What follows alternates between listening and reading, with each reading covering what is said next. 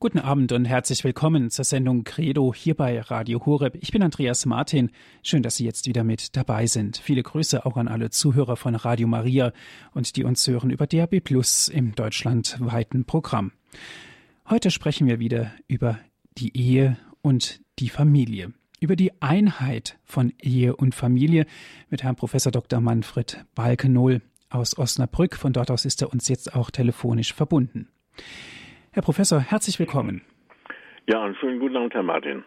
Ich freue mich, dass Sie sich die Zeit wieder genommen haben, Herr Professor. Wir haben jetzt bereits schon den vierten Teil dieser Sendung, wo wir über die Einheit von Ehe und Familie sprechen. Und es werden mit Sicherheit auch noch einige weitere Folgen dann ähm, auf Sie, auf die Zuhörer zukommen, um es mal so auszudrücken. Beginnen wir doch noch mal mit einer kurzen Zusammenfassung, Herr Professor, die theologische Seite der Familie sozusagen als kleine Kirche. Ja, da haben wir ja auch schon mal ein Stück der Einheit, nämlich die Familie und die Kirche. Und zwar die kleine, das ist eine urchristliche eine Auffassung, eine urchristliche Lehre.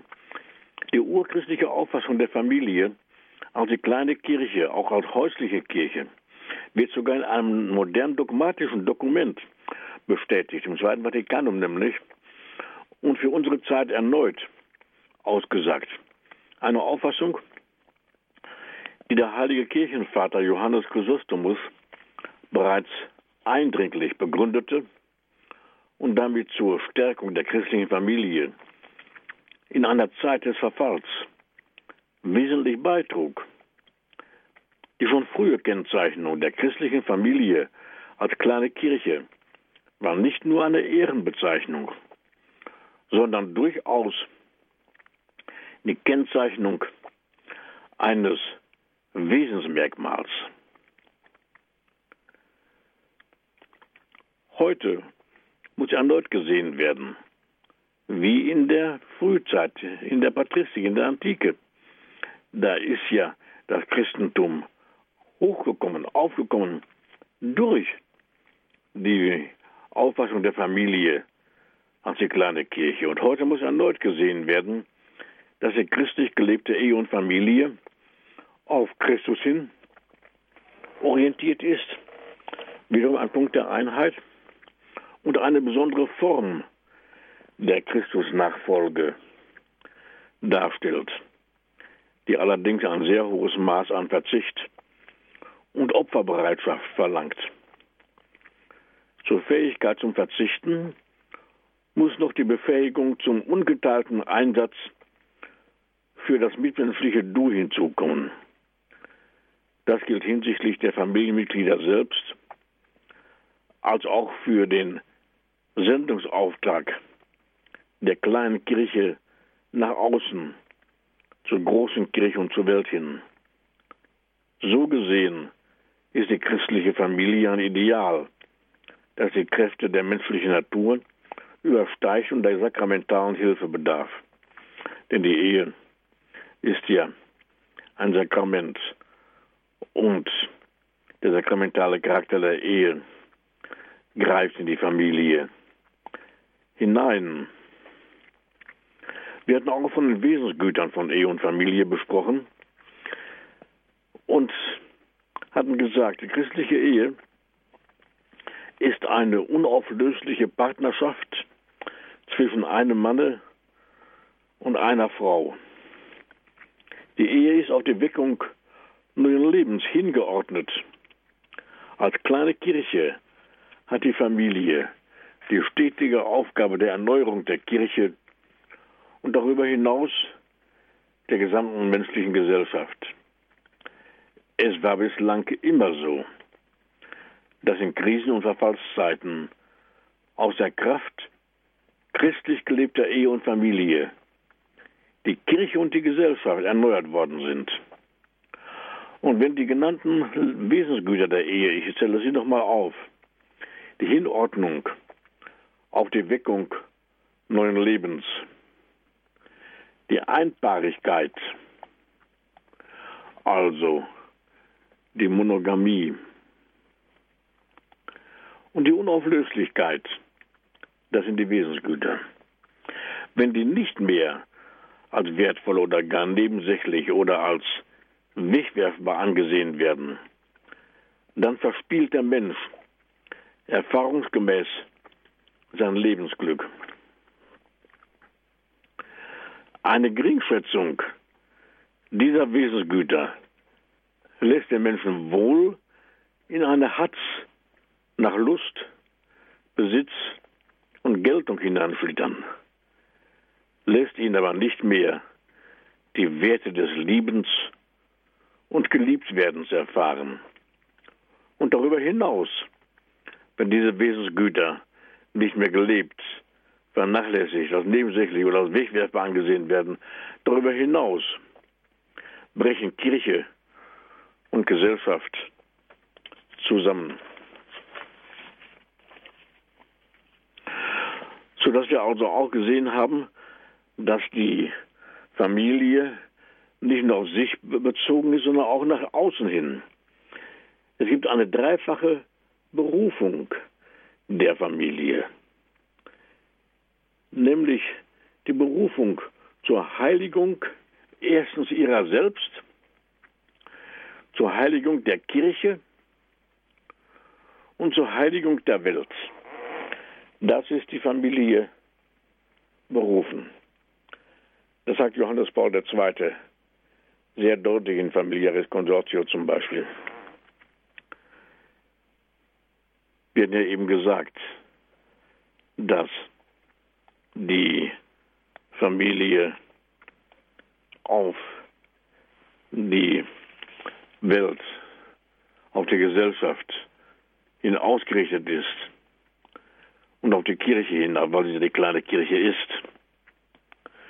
Wir können also sagen, und zusammen mit dem seligen Johannes Paul II. sprechen, die dreifache Berufung der Familie besteht darin, in der Heiligung ihrer selbst, in der Heiligung der Kirche und die Heiligung der Welt. Die Familie, hatten wir weiterhin gesagt, sie ist das Ebenbild der göttlichen Trinität, das Ebenbild der heiligen Dreifaltigkeit. So wie der Mensch als Einzelwesen Ebenbild Gottes ist, so ist die Familie das Ebenbild der göttlichen Trinität.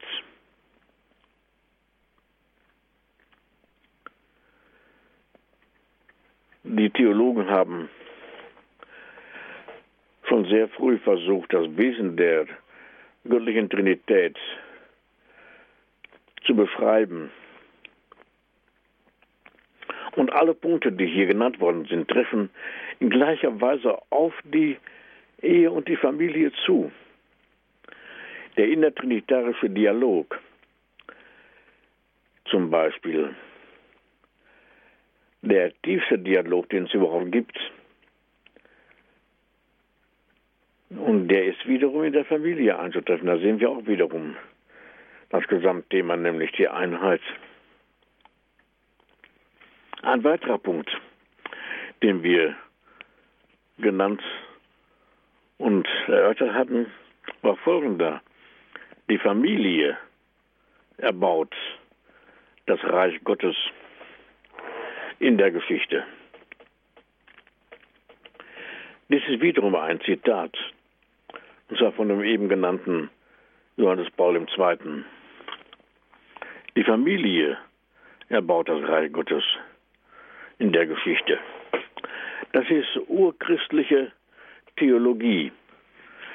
Das ist eine Theologie, die die ganze Christenheit geprägt hat.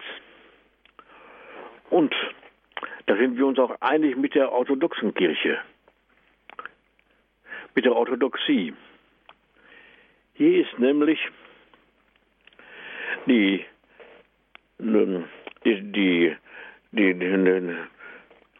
die, die, feierliche Zeremonie, die feierliche Trauzeremonie, eine Krönungsliturgie. Die Brautleute werden gekrönt, weil buchstäblich die Krone aufgesetzt, weil hier ein Reich entsteht, nämlich das Reich Gottes in der Geschichte. Und darum werden die Brautleute, wenn sie hinzutreten zum Altar und gekrönt werden, werden sie auch entsprechend begrüßt. Gegrüßet sei das Reich Gottes. Oder auch die Formel gesegnet sei das Reich Gottes. Diese Begrüßungsformel gibt es da. Das muss man sehen. Dass das zu, zum urchristlichen Glaubensgut, Glaubensschatz gehört. Und da sind wir uns einig mit der, mit der orthodoxen Kirche. Im neuen Katechismus, im KKK, katholischer Katechismus, dort wird eigens auf diese Krönungsliturgie verwiesen. Das ist nicht nur eine Grußadresse an die Orthodoxie, sondern hier wird deutlich, dass wir hier in diesem Punkte, wie in allen anderen theologischen Punkten ja auch in den wichtigen, einer Auffassung sind mit der orthodoxen Kirche und es ja auch eigentlich keine eine, eine Trennung in dieser Hinsicht mehr gibt. Die Bannbullen sind ja schon verbrannt worden in, im Petersdom. Und es geht jetzt weiter darum, auch in der praktischen Hinsicht, diese Einheit weiterzuführen, was ja auch geschieht. Also, unter diesen die Familie erbaut das Reich Gottes in der Geschichte. Das hatten wir auch erwähnt. Wir das Thema. Und da haben wir einen weiteren Punkt. Unter diesen zahlreichen Wegen ist die Familie der erste und der wichtigste. Dieses Wort sagt Johannes Paul II. in seinem Brief an die Familien. Das steht auf der ersten Seite. Und unter diesem Gesichtspunkt wird die Familie behandelt. Behandelt. Das wird, wird hier die theologische Seite der Familie und auch die anthropologische und die soziologische Seite herausgearbeitet. Unter dem Gesichtspunkt, unter diesen zahlreichen Wegen ist die Familie der erste und der wichtigste.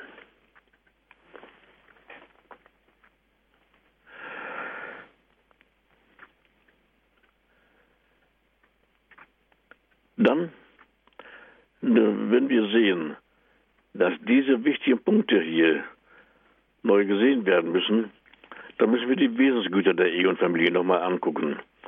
Die Ehe ist auf die Weckung neuen Lebens hingeordnet. Auch wiederum eine Einheit, ganz wichtig. Das sagte schon der Bischof Amphilochios, ein Bischof aus der, aus der Patristik, aus der Frühzeit der Kirche. Er pries die heilige, erwählte, über alle göttlichen Gaben erhobene Ehe als Erzeuger der Menschheit, als Urheber von Ebenbildern Gottes. Der Bischof Amphilochios war davon überzeugt, unter diesen zahlreichen Wegen ist die Familie der erste und der wichtigste. Davon war er überzeugt, indem er sagt, indem er die heilige, erwählte, über alle göttlichen Gaben erhobene Ehe pries, als Erzeuger der Menschheit, als Urheber von Ebenbildern Gottes. Und Johannes Paul II. zitiert Amphilochios in seiner Enzyklika Evangelium Vitae. Im selben Kapitel, dem er Folgendes sagt, Kapitel 43 nämlich, die Zeugung ist die Fortführung der Schöpfung. So der Papst damals. Und dieses Wort vom Bischof Amphilochios die Ehe und die Familie als Erzeuger der Menschheit, als Urheber von Ebenbildern Gottes. Das übersetzt Johannes Paul II. so. Die Zukunft des Menschen auf der Erde hängt von der Familie ab. Der göttliche Heilsplan und die Heilsgeschichte gehen über die menschliche Familie. Sie hören und sehen hier, liebe Zuhörerinnen und Zuhörer, dass wir den gleichen Gesichtspunkt haben. Beide Punkte. Amphilochius, Erzeuger der Menschheit, Urheber von Ebenbildern Gottes. Johannes Paul II., die Zukunft des Menschen auf der Erde hängt von der Familie ab. Also als Zeitzeuger der Menschheit. Und der göttliche Heilsplan und die Heilsgeschichte gehen über die menschliche Familie. Er hat, ich meine jetzt Johannes Paul II., er hat in Kapitel 43, der enzyklischen Evangelium Vitae, von der Teilhabe des Menschen an der Herrschaft Gottes gesprochen und die Frage gestellt, wie offenbart sie sich? Sie offenbart sich in der besonderen Verantwortung, die ihr gegenüber dem eigentlich menschlichen Leben anvertraut wird, nämlich der Ehe und der Familie. Eine Verantwortung, die ihren Höhepunkt in der Weitergabe des Lebens durch die Zeugung seitens des Mannes und der Frau in der Ehe erreicht. Also die Teilhabe des Menschen an der Herrschaft Gottes. Und in diesem Zusammenhang zitiert der Papst dann den Bischof Amphilochios. Und er sagt, und da auch nochmal zu vertiefen, die Zeugung ist die Fortführung der Schöpfung. In vielen, an vielen Stellen dieser Enzyklika sagt der Papst diesen Gedanken aus.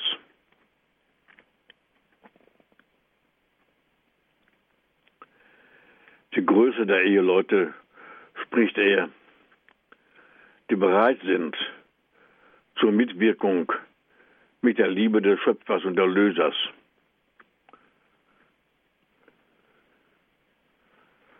Die Bereitschaft muss natürlich vorhanden sein, mitzuwirken.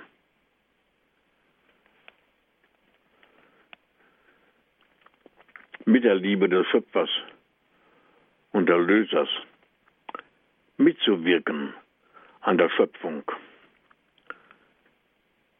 Die Schöpfung, da gibt es einmal die Schöpfung und die Fortführung der Schöpfung. Diesen die Fortführung der Schöpfung hat Gott in die Obhut der Ehe und der Familie gelegt. Und darum ist die Bereitschaft auch erforderlich. Aber vorher muss der Grund gelegt werden, was in Familie ist. Weil es ja die Wesensgüter der Ehe und Familie sind, die wir genannt hatten. Die Hinordnung auf die Weckung neuen Lebens, die Einpaarigkeit und die Unauflöslichkeit. Nun gibt es aber auch heute eine Anzahl verbreiteter Irrtümer und es gibt Ehe- und Familiennot. In diesem Kapitel müssen wir uns auch nennen und fortführen. Wir hören vorher noch einige Klänge Musik.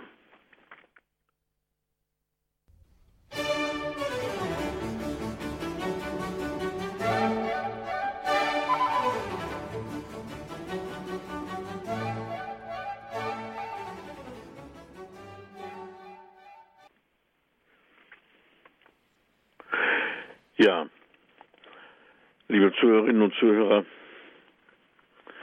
wir hatten schon gesprochen von den Schwierigkeiten, die es heute gibt und die es heute gibt. Wir hatten von der Einseitigkeit derzeitiger Erziehung gesprochen. bei der Einseitigkeit heutiger Erziehung, nicht nur im Schulwesen, sondern auch im Familienleben, richtet sich das beherrschende Interesse vorzugsweise auf die Vorbereitung auf das Erwerbsleben, in dem sich der rationale Leistungsanspruch entschieden durchgesetzt hat. Die eigentlichen Bildungsaufgaben liegen aber woanders. Die eigentlichen Bildungsaufgaben, nicht nur die musische Erziehung, sondern noch mehr die Pflege der religiösen Gemütsanlagen sowie der Gewissensinstanz, treten entweder in den Hintergrund oder werden ignoriert. Abgesehen von biologischer Aufklärungsbemühung, die aber keine Entfaltung des Seelenlebens erreichen kann, bleiben Kinder und Jugendliche nicht selten sich selbst überlassen. Wenn sie später durch Enttäuschungen und Verfehlungen belehrt werden, ist die Entfaltung der kindlichen Seelenmitte oftmals nicht mehr nachzuholen. Den Krisen des menschlichen Lebenslaufes vermag dann der Mensch keine ordnende Macht entgegenzusetzen. Und die altersgemäße Verselbstständigung, worauf es hier ankommt, bleibt aus. Was ereignet sich dann? Ex extreme Entfremdungsgefühle zu sich selbst, zu Mitmenschen und zu Gott kennzeichnen dann das Seelenleben so betroffener junger Menschen. Dass unter solcher Voraussetzung die Sicherheit in der Partnerwahl leidet, beeinträchtigt wird, beziehungsweise schwindet, wird vor allem in ich-orientierten Tendenzen in der Geschlechterbegegnung deutlich. Während bei geordneter Entwicklung und Entfaltung der Mensch durch Berufswahl und vor allem durch die Partnerwahl endgültig aus der in sich geschlossenen Welt der Kindheit in Freiheit hinaustritt, gehört bei desorientiertem Entfaltungsprozess nicht nur Ratlosigkeit und schmerzlich empfundener Geborgenheitsverlust zu den Folgeerscheinungen, sondern innerseelische Störungen wie zwischenmenschliche Konflikte zeigen allzu oft die Reifungsnot des Menschen an, in die er dann nämlich hineingerät. Konkret heißt das, Relikte infantilen Eigensinns lassen den jungen Menschen nicht frei werden, bedrängen ihn, sodass die emotionale Mitte, der emotionale Mittenbereich in geheimer Aufruhr gerät. Von einem Reifungsverzug kann insofern die Rede sein, als die typischen Erlebens- und Verhaltensweisen für frühere Entwicklungsphasen nun sozusagen verspätet, deplatziert auftreten. Es gibt aufschlussreiche Befunde, die darin übereinkommen, dass Konflikte auch im beruflichen Umfeld nicht selten durch Zerwürfnisse im familiären Erlebnisraum oder in Liebesbeziehungen ihre anthropologischen Ursprünge finden. Diese Fakten weisen aber darauf hin und weisen immer wieder darauf hin, dass die Sicherung des äußeren Erwerbsstandes, ja die Stellung in der Welt zutiefst von den Urbeziehungen in Ehe und Familie abhängen. Was heißt das? Welche sind die Urbeziehungen des Menschen in Ehe und Familie? Da gibt es die Lehre von den acht Grundgestalten, mit denen der Mensch ausgesöhnt sein muss, die der Mensch erlebt haben muss, um in der Welt bestehen zu können. Diese acht Grundgestalten sind Vater, Mutter, Sohn, Tochter, Mann und Frau, aber auch Bruder und Schwester. Sind zusammen acht. Diese Lehre von den acht Grundgestalten stammt von dem Münsteraner Moraltheologen Wilhelm Heinen. Der Münchner Psychologe und Anthropologe August Vetter spricht von den zehn Primärgestalten. Er nennt auch diese acht genannten, fügt aber auch noch Großvater und Großmutter hinzu. Dass es dann Zehne wären, nämlich Vater, Mutter, Großvater, Großmutter, Sohn, Tochter, Mann, Frau, Bruder, Schwester. Das sind es zehn. Wenn man aber bedenkt, dass Großeltern auch Eltern sind, dann sind es wieder acht. Also, beide haben in diese Richtung hinein geforscht und diese Lehre von den acht Grundgestalten ausgearbeitet. Ich fasse nochmal zusammen, nämlich dass die Sicherung des äußeren Erwerbsstandes, ja die Stellung in der Welt zutiefst von den Urbeziehungen in Ehe und Familie abhängen. Und zwar von diesen genannten Grundgestalten. Vater, Mutter, Sohn, Tochter, Mann, Frau, Bruder, Schwester, zu denen sich der Mensch bekennen muss, die er erlebt haben muss, mit denen er ausgesöhnt sein muss.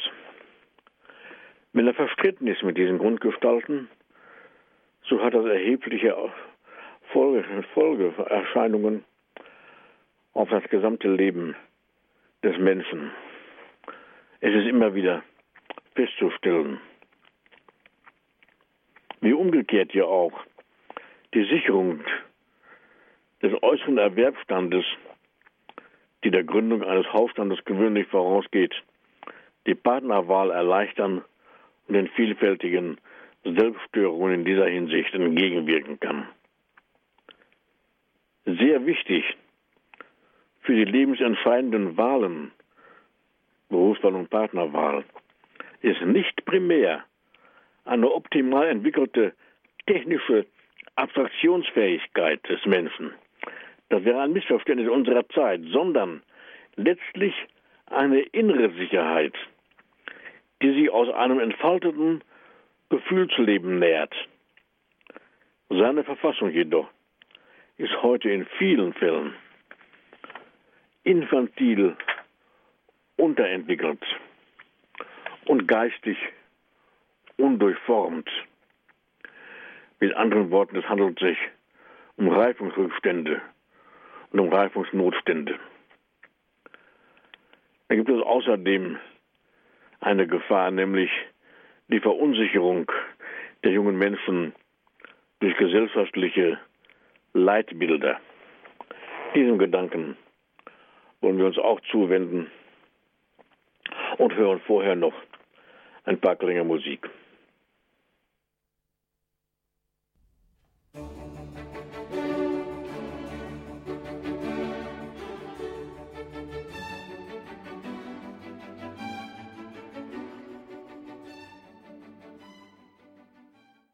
Sie hören Radio Horeb, die Sendung Credo über die Einheit von Ehe und Familie. Sprechen wir heute mit Herrn Professor Dr. Manfred Balkenohl. Wir haben, liebe Zuhörerinnen und Zuhörer, auch heute eine Verunsicherung durch gesellschaftliche Leitbilder. Wir hatten Infantilismen genannt, die unsere Zeit insgesamt durchwalten. Sie werden durch fragwürdige gesellschaftliche Leitbilder unterstützt, die unter dem Zeichen einer aktivistischen Lebensbewältigung sowie eines auf Leistung und Ertrag bedachten Interesse stehen. Unsere gesellschaftliche Wirklichkeit ist weitgehend gekennzeichnet durch die einseitige Blickverengung auf Leistung und Ertrag, durch eine aktivistische Abkehr von den Wachstumsbedingungen und den Werdebedingungen des Seelenlebens.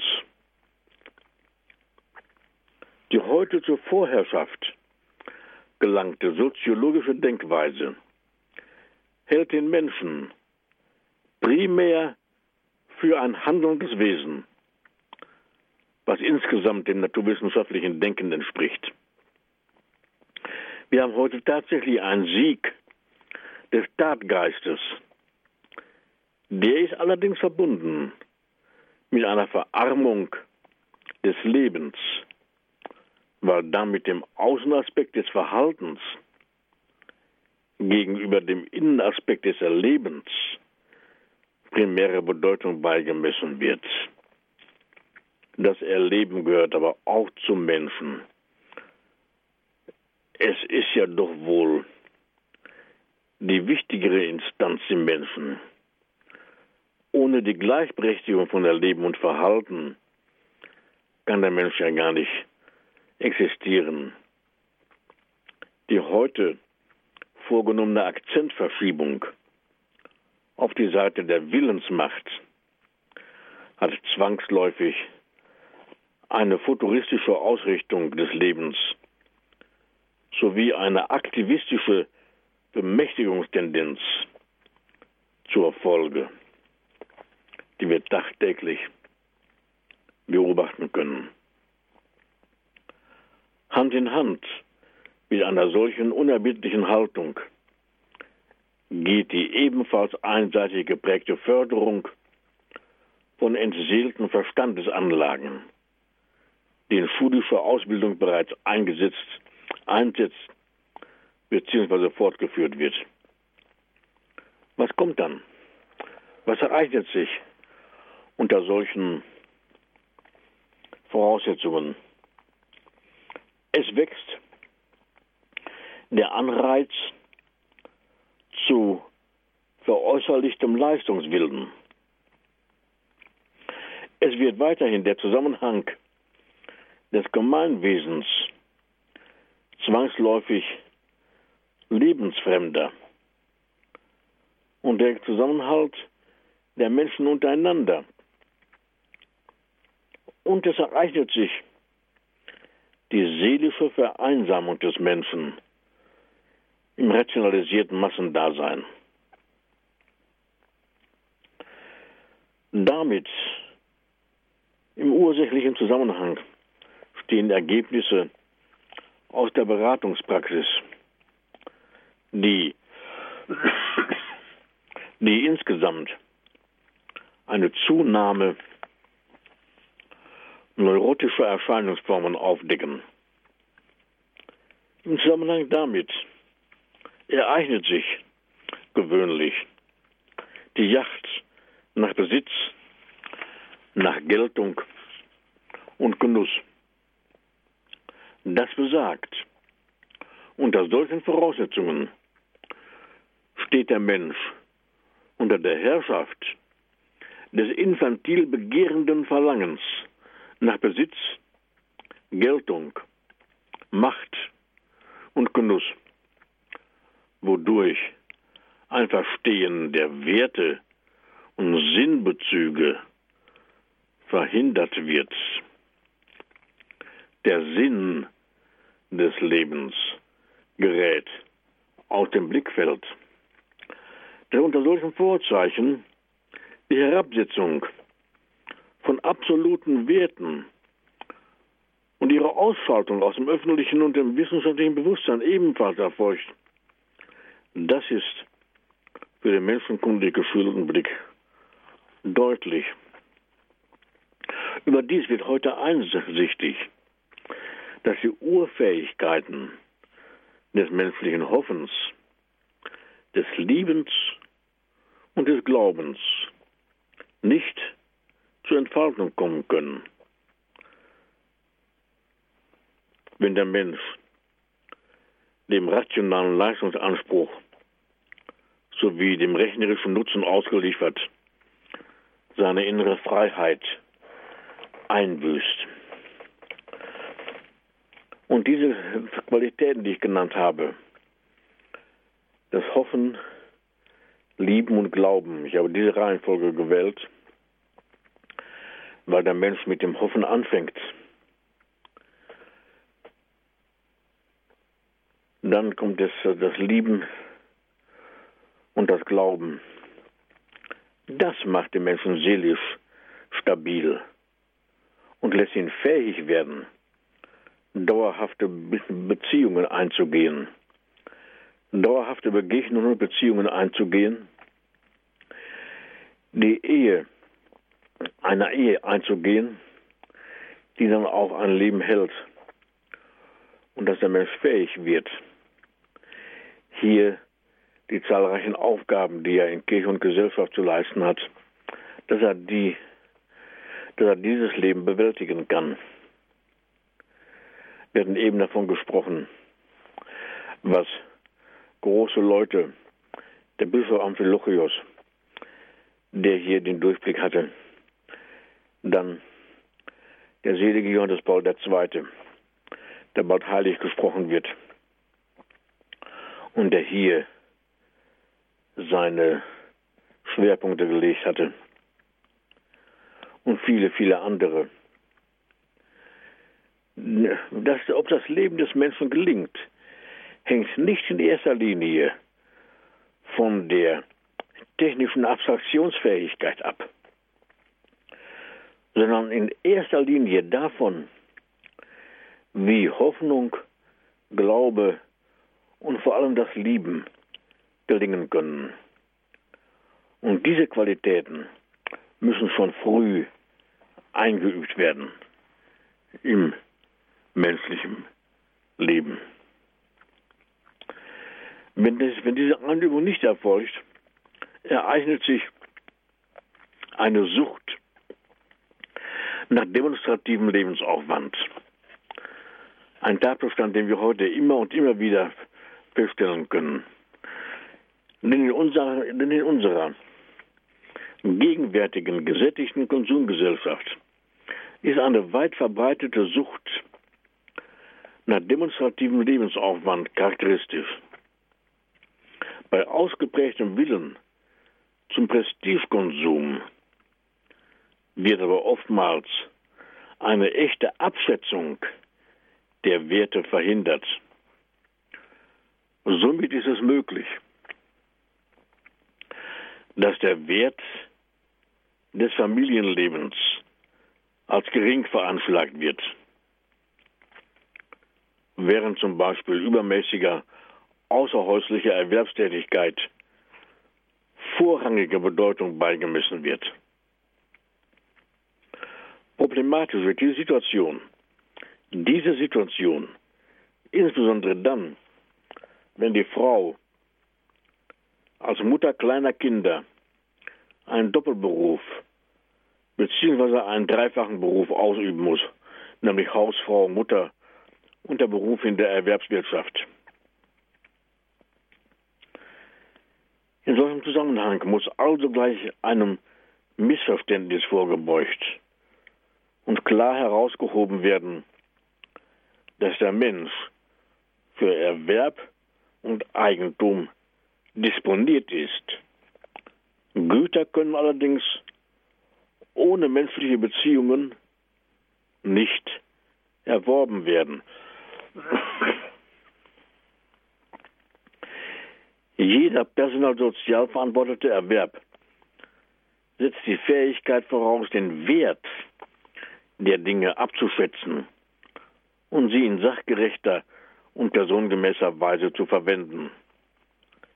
Diese Fähigkeit kann der Mensch aber erst in einem Entwicklungsprozess, in einem Entfaltungsprozess gewinnen, welcher die geistig-seelischen Kräfte einfließt, nämlich die humanen Fähigkeiten des Hoffens, des Liebens und des Glaubens zur Entfaltung gekommen sind. Unter solchen Voraussetzungen, wenn das nämlich nicht passiert, unter solchen Voraussetzungen ist der Erwerb sittlich gut. Das muss ja doch auch gesagt werden, dass der Erwerb selbst gut ist. Denn in dem Prozess des Erwerbens zeigt sich eine von Natur gegebene Befähigung des Menschen, nicht nur in personaler Hinsicht, sondern auch im Blick auf den Lebensvollzug und zum sozialen Miteinander. In diesem Sinne gehören materielle Güter zur menschlichen Person. Der Mensch ist wesentlich darauf angelegt, das muss gesagt werden, um Missverständnisse zu vermeiden.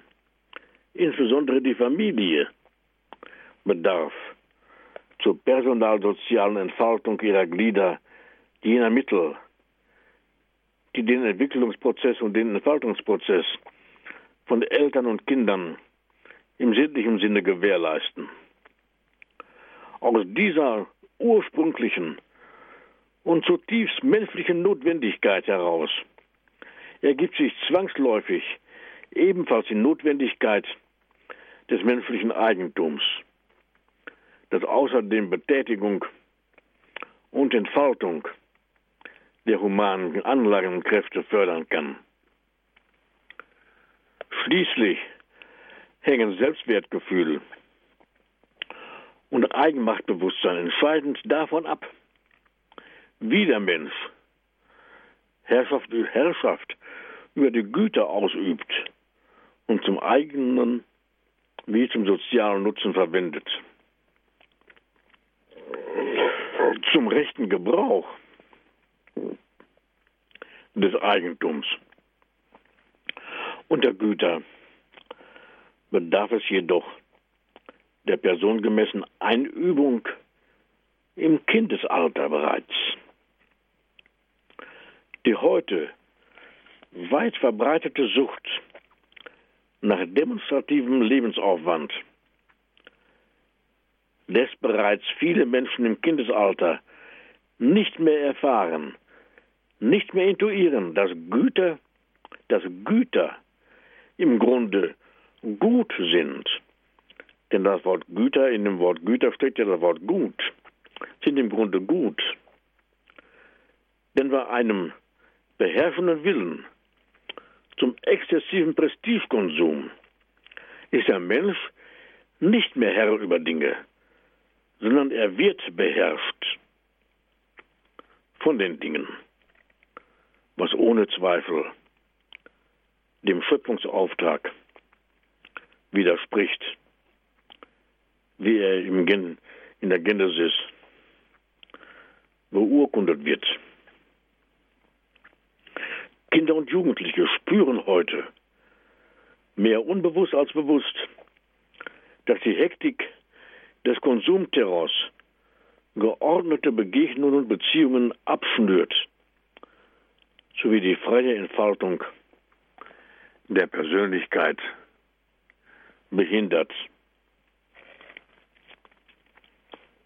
Und wir haben weitere Gefährdungen, denen wir begegnen müssen auch die Gefährdungen durch wirtschaftliche Existenznot.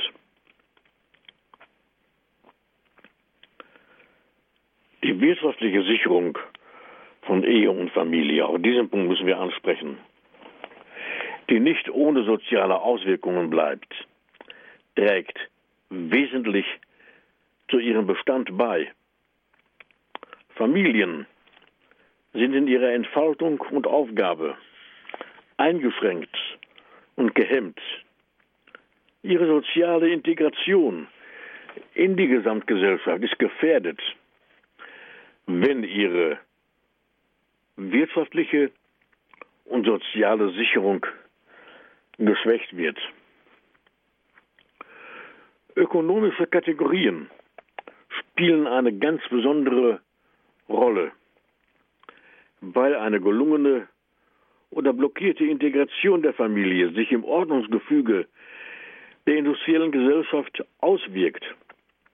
Wirtschaftliche Schwächung der Familie gehört zu den tiefgreifendsten Desorientierungen und Desorient Desintegrationserscheinungen geradezu einer Gesellschaft. In diesem Sinne muss es als ein erheblicher sozialer Missstand bezeichnet werden. Wenn Mütter aus wirtschaftlicher Existenznot außerhäuslicher Berufstätigkeit nachzugehen genötigt sind. Das ist eine alte Lehre der katholischen Kirche, die bereits Pius XI. betont in seiner Sozialenzyklika. Da heißt es nämlich, dass Hausfrauen und Mütter wegen Unzulänglichkeit des väterlichen Arbeitsverdienstes zum Schaden ihrer häuslichen, ihres häuslichen Pflichtenkreises und besonders der Kindererziehung außerhäuslicher Erwerbstätigkeit nachzugehen genötigt sind, ist ein schändlicher Missbrauch, der um jeden Preis verschwinden muss. Und das ist ein Punkt, der heute in unserer heutigen sozialen Wirklichkeit von Bedeutung ist. Unsere heutige soziale Wirklichkeit ist allerdings dadurch gekennzeichnet, dass Erwerbsarbeit von Müttern kleinerer Kinder aus Gründen der wirtschaftlichen Existenznot erheblich seltener geworden ist als früher. Dagegen sind jene Fälle, und das muss ich auch sagen, in den letzten Jahren sprunghaft angestiegen, wo der Sog nach höherem Prestigekonsum zur eigentlich überflüssigen, ja schädlichen Erwerbstätigkeit verleiten kann. Und zwar unter Vernachlässigung von Ehe- und Familienleben, unter Hintansetzung der häuslichen Gesellschaft, unter Hintansetzung dessen, was wir auch vorher von über kleine Kirche genannt haben. Und lassen Sie mich noch einen Punkt sagen wenn wir diesen Punkt schon ansprechen, so wichtig er ist. Es wird heute zu Recht gefragt, ob bei der eben genannten Einstellung und Praxis der Sinn von Ehe und Familie direkt und indirekt geleuchtet wird. Außerdem stellte sich in den letzten Jahrzehnten stärker als bisher heraus, dass die Auswirkungen solcher Vorgänge keineswegs unterschätzt werden dürfen, dass sie zu einer nicht nur psychischen, sondern auch physischen Überlastung der Frau und der Familie insgesamt führen. Und auch in folgendem Punkt ist Klarheit gewonnen worden. Mit solchen Vorgängen ist keine Emanzipation der Frau zu erreichen. Im Gegenteil, die fraulichen Bildungselemente in Familie und Gesellschaft gehen nämlich dadurch zurück.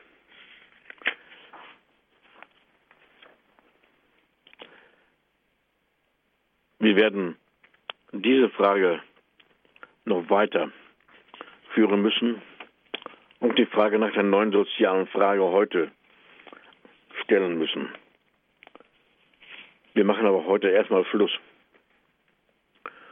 und fragen später nochmal, welche personalsozialen Haltungen denn gepflegt und im Kindesalter eingeführt, eingeführt werden müssen, damit der Mensch fähig wird, eben diese seelischen Qualitäten des Hoffens, des Liebens und des Glaubens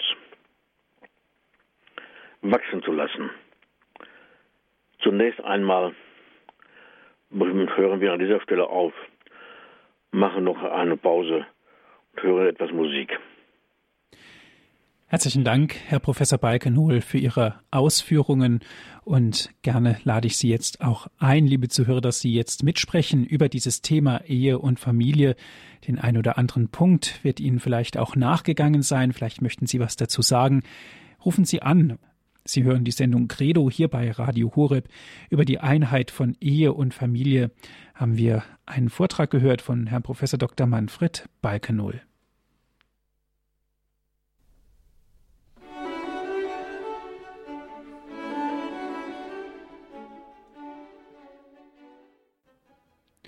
Sie hören die Sendung Credo hier bei Radio Horeb. Über die Einheit und von Ehe und Familie sprechen wir heute mit Herrn Professor Dr. Manfred Balkenohl.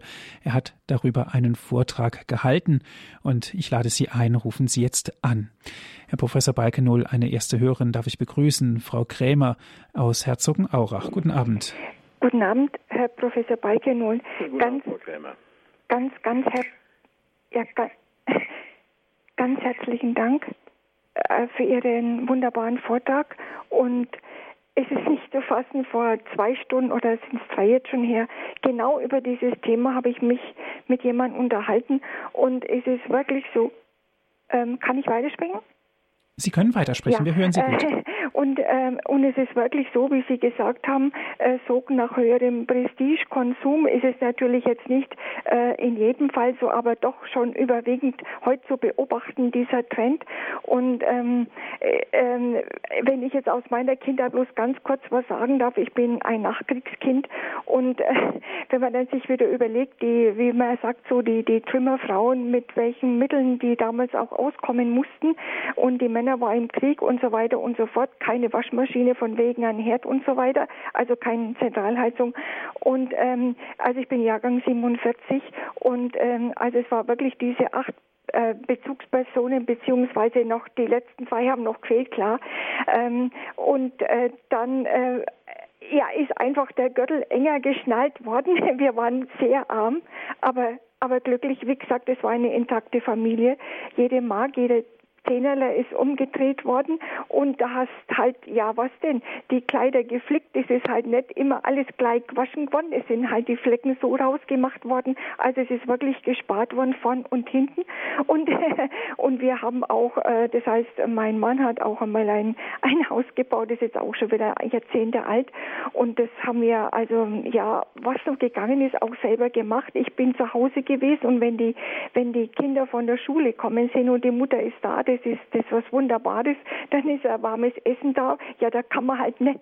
Ich meine, ich gönne jedem seinen Urlaub, aber wir sind dann auch nicht in Urlaub fahren können, die ersten zehn Jahre überhaupt nicht. Und wenn dann nur eine Woche. Also ich will nur sagen, äh, es kommt halt auch darauf an, welche Prioritäten man setzt.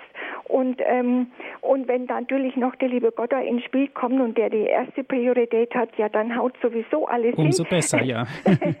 ja, herzlichen ja, gut, Dank, Frau Krämer. Mhm, Dankeschön ja, für Ihren Beitrag. Dank. Alles Gute. Ja, wiederhören. Wiederhören. Herr Professor Balkenohl, das war ganz interessant, was, sich, was die Frau Krämer hier gesagt hat, nämlich, dass man sich auch gut einsetzt für die Familie und dass das auch natürlich einen Wert darstellt. Die eigentlichen Werte, was ja auch deutlich geworden ist durch den Beitrag der Frau Krämer, die eigentlichen Werte, die lebensentscheidend sind für den Menschen, sind die Entfaltung des Hoffens, des Liebens und des Glaubens. So wichtig die materiellen Werte sind, so wichtig die Güter sind, die Güter, sagte ich, sind gut, aber sie, äh, sie äh, werden für den Menschen nicht gut, sondern können für den Menschen zur Bedrohung werden, wenn der Mensch von den Gütern beherrscht wird. Und in der schwierigen Zeit, die die älteren Personen durchgemacht haben, ich bin ja auch Kriegskind, da sind aber Werte gewesen, die an, erste, die an die erste Stelle gesetzt worden sind worauf auch eben hingewiesen worden ist. Und heute sind wir schon so weit, dass wir anständig die Frage stellen können, ob der Schaden bei diesem und, Konsumprestige, ob der Schaden, der an der Mutter, an den Kindern, ja in der ganzen Familie entsteht, nicht letztlich größer ist als die finanziellen Beträge, die dazu gewonnen werden. Diese Frage wird heute ernsthaft gestellt und eindeutig beantwortet. Da müssen wir auch sehen. Ja, herzlichen Dank, Herr Professor, für Ihre Ausführungen. Vielleicht noch mal zum Schluss zusammengefasst. Das sind nicht die einzigen Werte, worauf es dann ankommt bei Ehe und Familie, dass die Frau zu Hause bleibt, um es jetzt mal ganz platt auszudrücken, und die Kinder erzieht, sondern es gibt ja noch wesentlich mehrere Werte, auf die wir auch schon in einzelnen Sendungen eingegangen sind, aber auch noch eingehen werden. Ja, selbstverständlich. Es kommt eben auf den Blick auf die Werte an. Jeder Mensch hat ja ein Wertegefüge in sich, eine Werteordnung, nämlich welche sind die Werte, die über anderen Werten stehen.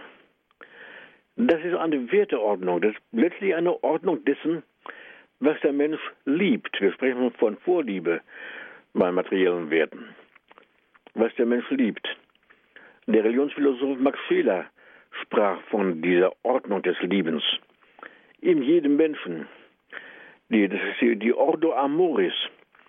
Das, was er hochschätzt, so können wir auch sagen, ihm oft selber unbewusst.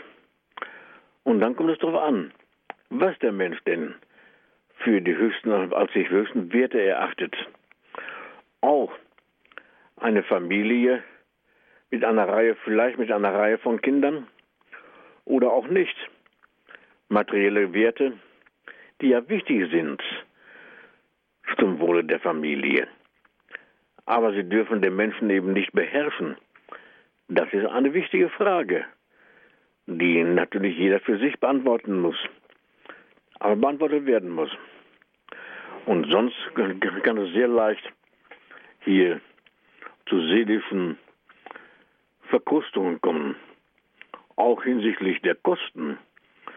Da darf ich vielleicht zum Schluss noch sagen, für therapeutische Maßnahmen an betroffenen Familien wird mit zunehmender Deutlichkeit sichtbar, dass dadurch die Gesellschaft letztlich einen beträchtlichen Schaden, auch finanzieller Art davon trägt.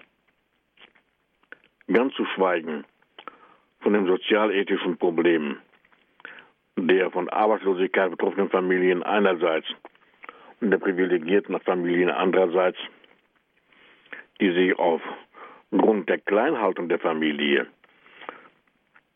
und der Erwerbsmitarbeit der Frau und der Vereinsamung der Kinder, also auf Kosten eigener Kinder, der Familie und der Gesellschaft, einen entsprechend höheren Anteil bzw.